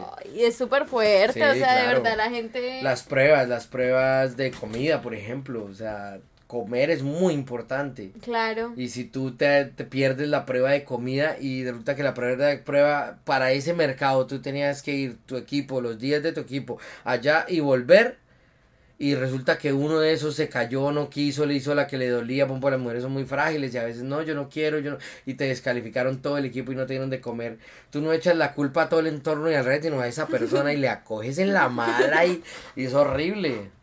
Pero si ustedes mismos tenían que ir a comprar la comida, ¿o cómo No, era? eran concursos y los que terminaran dentro de una hora ese concurso tenían acceso a un mercado, por ejemplo. Ok. Entonces si una empezó a llorar y no quiso, uno empezó a que no, que me duele la espalda, resulta que era el más fuerte y uno creyendo que iba a ser la locura de, de competidor y es una un cobarde y entonces no, todo eso era terrible. Terrible. ¿Y qué, qué fue lo, lo, lo- más chistoso que se puede decir que pasó ahí? ¿O lo más maluco en ese, en No, ese la reality? comida. Sí. La comida la dejaban a un- como a unos 15 minutos a pie, en una carretilla. Ok. de esas de, de obra y nadie quería ir entonces yo siempre me hacía el puto y decía entonces me toca ir a mí siempre cogen al más huevón y me iba y allá me comía todo antes de llegar así que había panza, el chichón, todo eso. Y llegaba en el mercado y la gente siempre decía nunca mandan un pancito ni- y le pedían a la cámara por favor mire un paquete, un pan de dos grandes con salchichón y yo ahí al lado por favor un pan y a mí a veces me tocaba botar la mitad Sí, para que no se dieran pues cuenta. como llegaba yo con la mitad de un salchichón y la mitad de un pan, entonces decían, hijo de puta, y lo botaba, y de- yo lo viste, porque y yo paila. Entonces, Ah, pero entonces quedaba grabado, o sea, Claro, todo era el grabado, entonces todo eso lo veían los compañeros de uno después. Claro, y lo llamaban ustedes mucho, hijo de puta, en serio, y uno cagado de la risa. Ya que, parce, una vez mandaron chocorramos y los enterré. Ay, Y todo el mundo y era patrocinado por Chocorramo. Y el periodista me dijo, marica, pero eso es un patrocinador, yo no sé si lo puede hacer. Y, y habían, eran, ya éramos poquito, como ocho Chocorramos. Y entonces salió más chistoso porque yo tenía, cada rato yo me iba para, mi- y, y me hallaba ahí el tesoro y hice un mapa de los Chocorramos. Entonces al del Chocorramo le gustó más eso que no lo hubiéramos comido y ya. claro, claro. Y yo llegaba con chocorramos limpiándome. Y eso es arepa. Y, y no faltaba el que le cogía a uno y. ¡Marica! ¡Eso es dulce! Y no es dulce de qué huevón. Se comió un moco que yo no sé qué jodiéndole. Ay, verde, qué Era bravo. risa, qué risa. ¿Cuánto duró en eso? Como, me, como un mes. Ah, Pero interno, allá. En un reality los días son dos. Las semanas son de dos días. Lo que tú ves de lunes a domingo pasa en dos o por mucho en tres días. Ok. ¿Y los demás días tú qué haces? No. Nosotros grabamos de corrido. Pero entonces hoy teníamos prueba de mercado. Por la tarde, en la mañana, prueba de mercado. Por la tarde, prueba de supervivencia. ¿Sí? De equipos. Después ese equipo se enfrentaba entre el equipo que perdiera se enfrentaba al otro día con entre ellos mismos. De ese salía un, elimin- un, un sentenciado y ese sentenciaba a otro de su mismo equipo y se enfrentaban por la tarde. Entonces en dos días habían cuatro pruebas y eso era lo que pasaban de lunes a, a viernes. En pedacitos. Ok, o sea, graban. Además sí graban todo el día, entonces nosotros grabamos, ponle que nos despertaban a las 5 de la mañana apenas salía el sol. Entonces grababan el desayuno, nos tocaba ir a ver las vacas, a ordeñar, todo eso como hasta las 8. A las 8 empezaba una prueba. Desayunábamos y empezaba una prueba que terminaba por ahí a las 10. De 10 a 3 de la tarde no grabábamos, entonces estábamos en la casa, que era lo que pasaban de lunes a viernes. Y por la tarde hacíamos prueba, el otro día igual. Pero la prueba también la, la pasaban, Sí, o sea, la claro. mostraban. Sí. Ah, Pero entonces de lunes a, a jueves mostraban supervivencia, cómo compartíamos en la esta. Y creo que los jueves una prueba. En los miércoles una prueba. Por el jueves la prueba entre el equipo y el viernes prueba de eliminación. Ah, ok. Ok, qué, qué interesante eso, ¿no? Como que Sí. es bien... Pero son dos días en sí. Y de eso lo pasan de lunes a viernes. Claro, Entonces, si tú duras un mes, es como si al aire fueras a durar cuatro o cinco meses. Claro, mucho tiempo cada día. Y no, no llega momentos en los que se cansaba. Claro, todo el tiempo. A los cinco días usted ya quiere irse para su casa, quiere que no saber de nadie, odia gente, llora. A mí me parecía muy cool esa gente que iba a un reality y lloraba. O sea, que eliminaron a yo no sé quién, no, te voy a extrañar toda la vida. Y es este como huevo lo acaba de conocer y ya llorando. Y allá no otro en el reality, te vamos a extrañar toda la vida. Porque tú no tienes contacto con nadie más, solo con ellos. Claro. Y queda- quedaron muchos amigos después de eso, sí. Sí, pues no, yo no soy tan amiguero, pero sí tengo un, el pollo, yo amo al pollo, es un modelo colombiano el que se casó con Valerio Domínguez. Ok. Ese pollo es lindo y es una persona, una chimba. Me quedé con Emma, también hablo mucho. Con Rico, un cantante de reggaetón. Con varios. Esos reality son una porquería, pero bacanos. ¿Sí? Sí. ¿Qué, qué es de las cosas que, que más, bueno, no sé si se puede decir, pero de las cosas que más te impacta, digamos, del mundo de la televisión? Algo que te digas como, "Uh, parce, esto funciona así, yo nunca lo pensé. No, vieras que la televisión ahorita es un, sector muy sanito. Después cuando yo entré sí era más fuerte, o sea, eran más bohemios los artistas, los actores de esa época, eran, habían sido rockstars en pocas palabras, porque es que tú, si tú miras un canal de televisión alcanzó a tener 50, 60 puntos de rating de cada 10 televisores, 9 veían una producción, o sea, eso es, eso no va a volver a pasar. No va a volver a pasar, ¿por qué? Porque hoy en día hay mucho contenido. Hoy en día a uno les gusta el anime, a otro les gusta el deporte, a otro les gusta los videojuegos, a otro les gusta la cocina, o sea, tienen contenido para lo que sean inmediato. Yo necesito hacer un pollo asado y entro y busco en, en YouTube y me salen cantidad de influencers de comida, ¿sí? Eh, lo mismo, digamos tú, de entrevistas, de todo eso hay cantidades, mientras que en esa época la programación era una sola. Y los canales competían con el mismo producto. Claro. Entonces a este lado hay una- un programa de humor, al otro lado hay un programa de humor y solo hay dos canales, no tenías la opción de variar. Entonces, si digamos en esa época había un programa que se llamaba Dejémonos de Vainas, eh, los actores de ese programa, los de Sábados Felices, hacían una cosa que llamaba ya una escuelita en tu corazón, iban por los pueblos y jugaban fútbol para crear una escuela, para construir una escuela. Eran rockstars, o sea, eran, personas que de 10 colombianos 9 lo veían.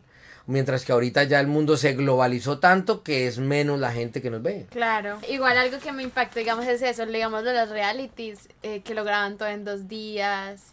Es- no, la televisión es una mentira, o sea, tú entras a casas que son puro, puro, puro escenografía y uno Sí. dice, Dios mío, pues no entraba decía, yo me imaginaba esta cosa así, yo no sé qué tal, y es una cagadita y una bobada, no tienen espacio, todo es mentira, los efectos especiales me han llamado mucho más la atención, entonces, por ejemplo, en mi película los disparos y las persecuciones queríamos que se vieran muy reales y contratamos una academia de extras de, de efectos especiales y era, era estar en una balacera, parece, o sea, yo me yo sabía que tenía que agacharme en este punto y yo sentía el tiro como me pegaba ahí, como, o sea, era increíble, digamos, de, de los 20 que se estaban dando disparos, 6 tenían armas cargadas con, con fogueo, pero no es un fogueo normal como el otro, sino son armas de televisión.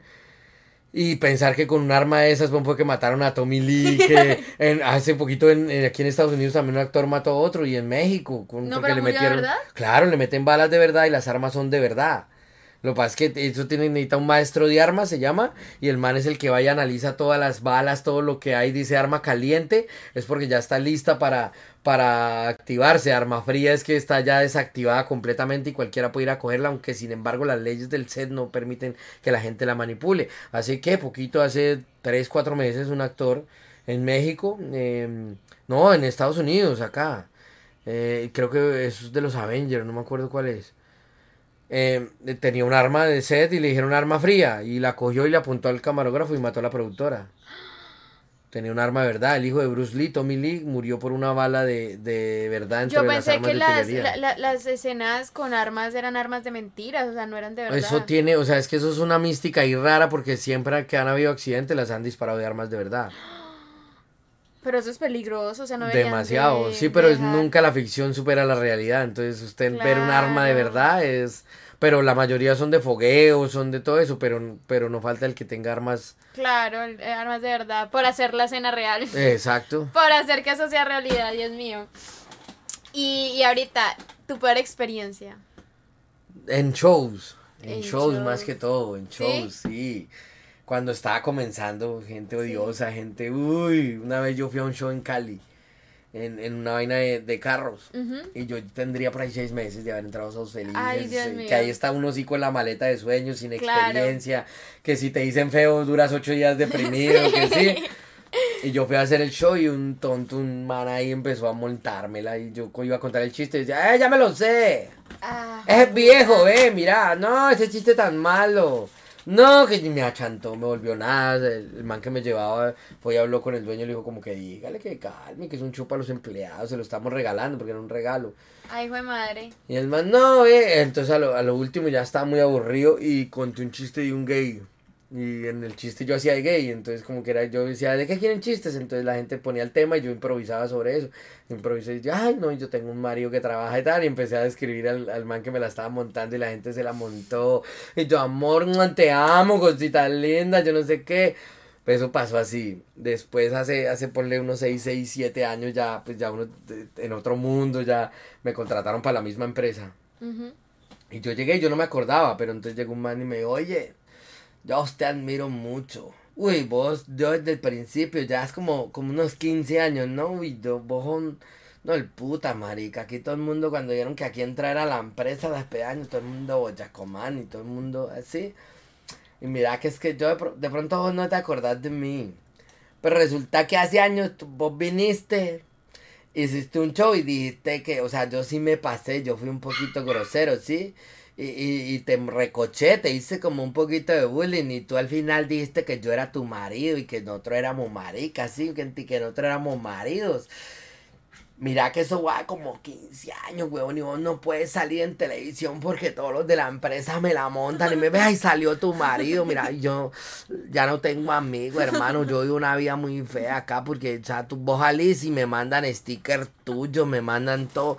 Entonces yo, como la gente está esperando que vos me la montes, si me entendés? Si de pronto vos, yo, yo a vos te admiro, hacemos un evento que ni yo con vos, ni, ni si me entendés.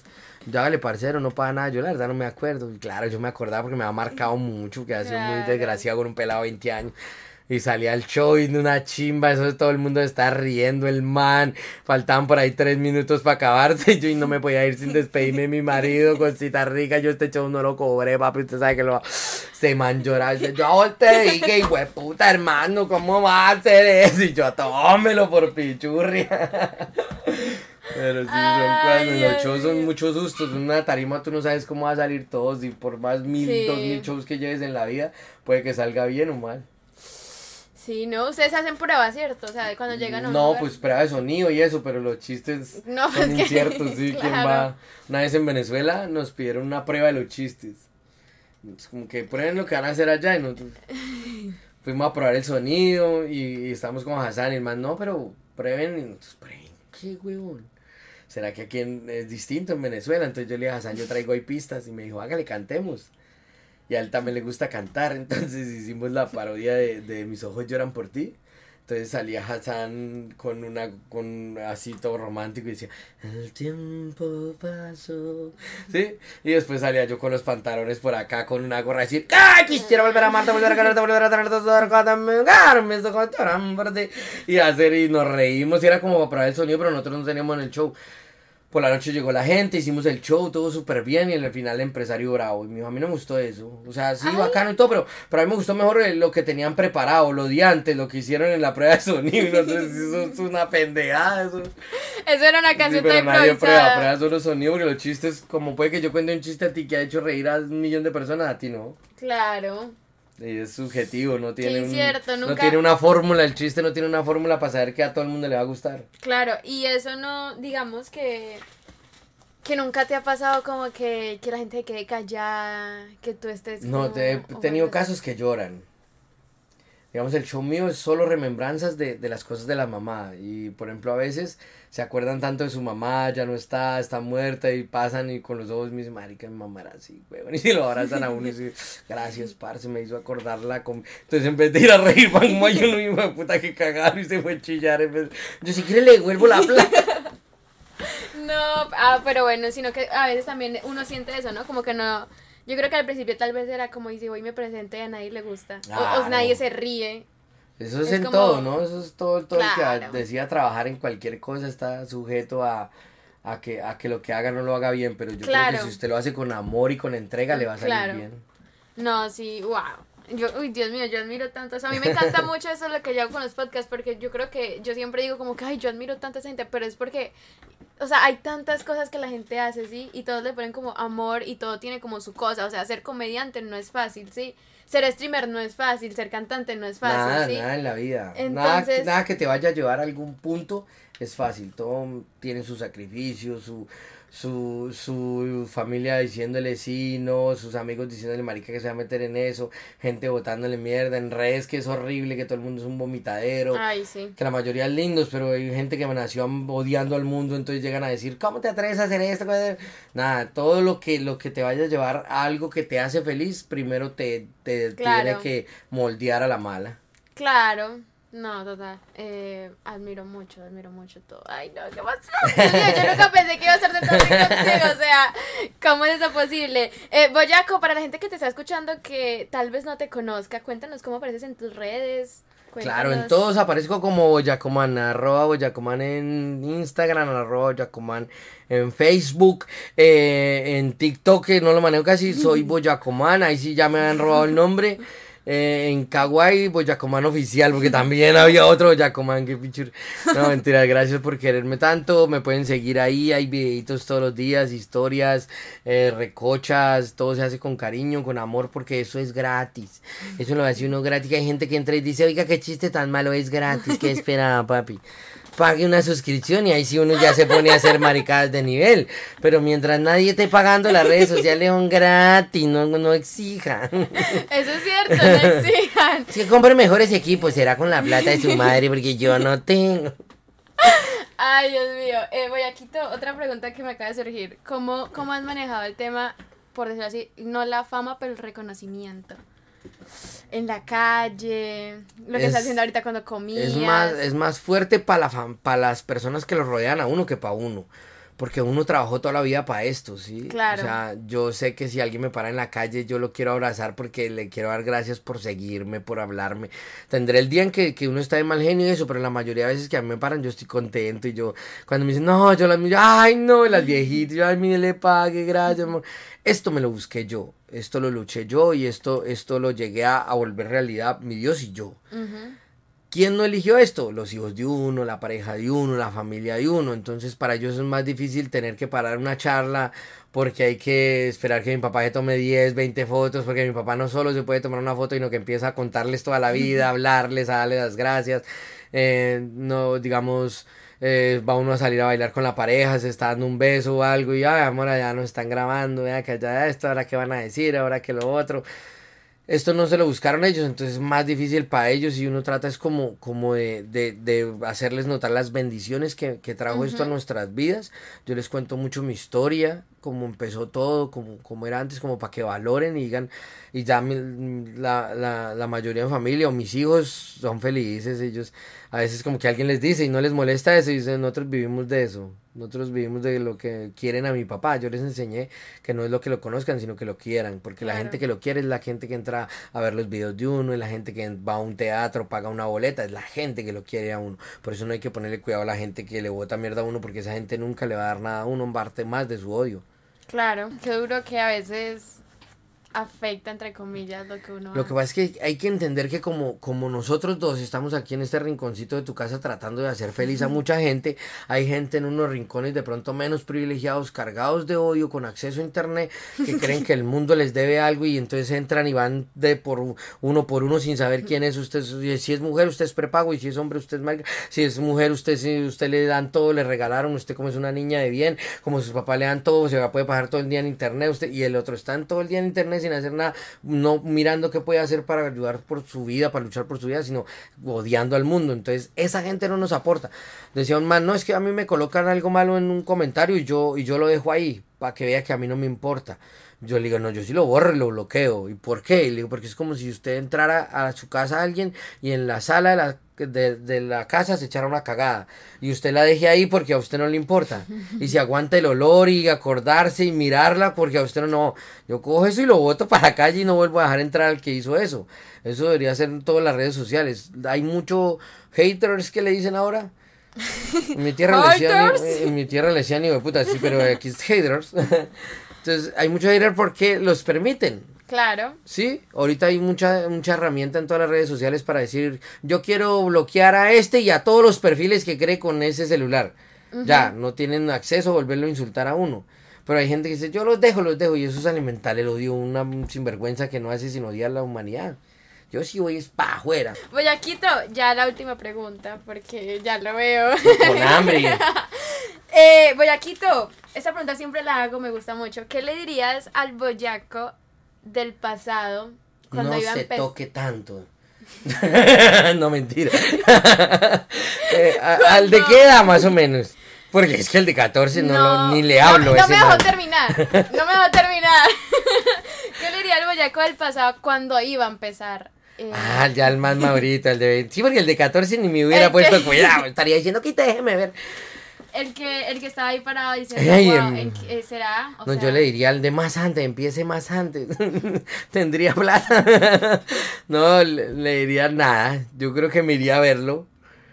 A, a ser un espectador de lo bonito que pasó esa época. Porque ahorita eh, sí es muy duro. Trabajamos mucho, viajamos mucho, compartimos muy poco con la familia, hacemos muchos sacrificios. Pero en esa época era, era, era esa maleta llena de sueños. Ahorita la recompensa es muy sencilla porque el día que uno quiera se puede, ah, yo no voy a trabajar más este mes y me voy a pasear. Entonces, en esa época la recompensa era tan, tan, tan pequeña y uno no imaginaba el paso tan grande que era para la vida. O sea, yo nunca me imaginé que el día, el día que cogí el número que salía en la pantalla del televisor, que es 6430, 430, todavía me acuerdo, era el número de Caracol en esa época, creo que todavía. 6430, 430 y el día que decía marcar a preguntar, venga, ¿yo cómo hago para participar? Perdón, en Sábados Felices. De todos los pasos que he dado en mi vida, puede que haya ido a un poconón de países, ese fue el paso más importante. Sin ese paso no hubiera venido la carrera que venía después. Claro. Vencer ese miedo porque daba miedo, o sea, yo, o sea, yo sé que soy chistoso para mí. Pero yo nunca me había presentado, nunca había hecho una rutina, nunca había estado en un parque como los comediantes, probando material, nada, era la primera vez que alguien iba a escuchar chistes de mi boca. Entonces ese pasito le diría a papito, "Mm, lo amo, siga así toda la vida, vaya, toque otro ratico. que-". Pero ese paso fue el más grande. Ay, qué increíble, qué increíble Boyaquito. Nada, estoy súper orgullosa de, de, de, ver como, primero lo, lo que eres, la buena persona que eres, eh, que eres súper talentoso, que Ay, por aquí te queremos mucho. Gracias porque es mi primera entrevista en Twitch. Gracias, de verdad. Soy Bala por este, por dejarme estar al ladito de tus amigos, eh, por permitirme conocer una nueva plataforma, una nueva cosa. Voy a, voy a prometer que hago la tarea y en estos días Eh. miro cómo es, por lo menos para seguirla. Ya, cuente con un seguidor más. Así después le escribo, no pues. Me quedo con Instagram, no mariqueo más. Ay, Pero, pero gracias de verdad porque esto es lo que necesitamos los artistas, ir contagiándonos de ustedes, los jóvenes, ir sabiendo qué es lo que se habla, cuál es el nuevo lenguaje, seguir activos y, y bacano por estas oportunidades que no, no, no se dividan generaciones, sino que se unan las cosas como tan bonitas en estas charlas. Muchas Gracias, gracias. que no, muchas gracias por aceptar mi invitación, por ser parte de Balas Podcast. Encuentran a Boyaco como Boyacoman en todas sus redes sociales, a mí como soy Bala. Y nada, eh, espero que hayan disfrutado de cómo es la vida de un comediante. No es nada recomendable. Eh, y muchas gracias a todos por haber escuchado. Recuerden que esto es Balas Podcast. Chao, Balas Podcast. Aquí termina Balas Podcast. Gracias por habernos escuchado y nos vemos en el próximo capítulo.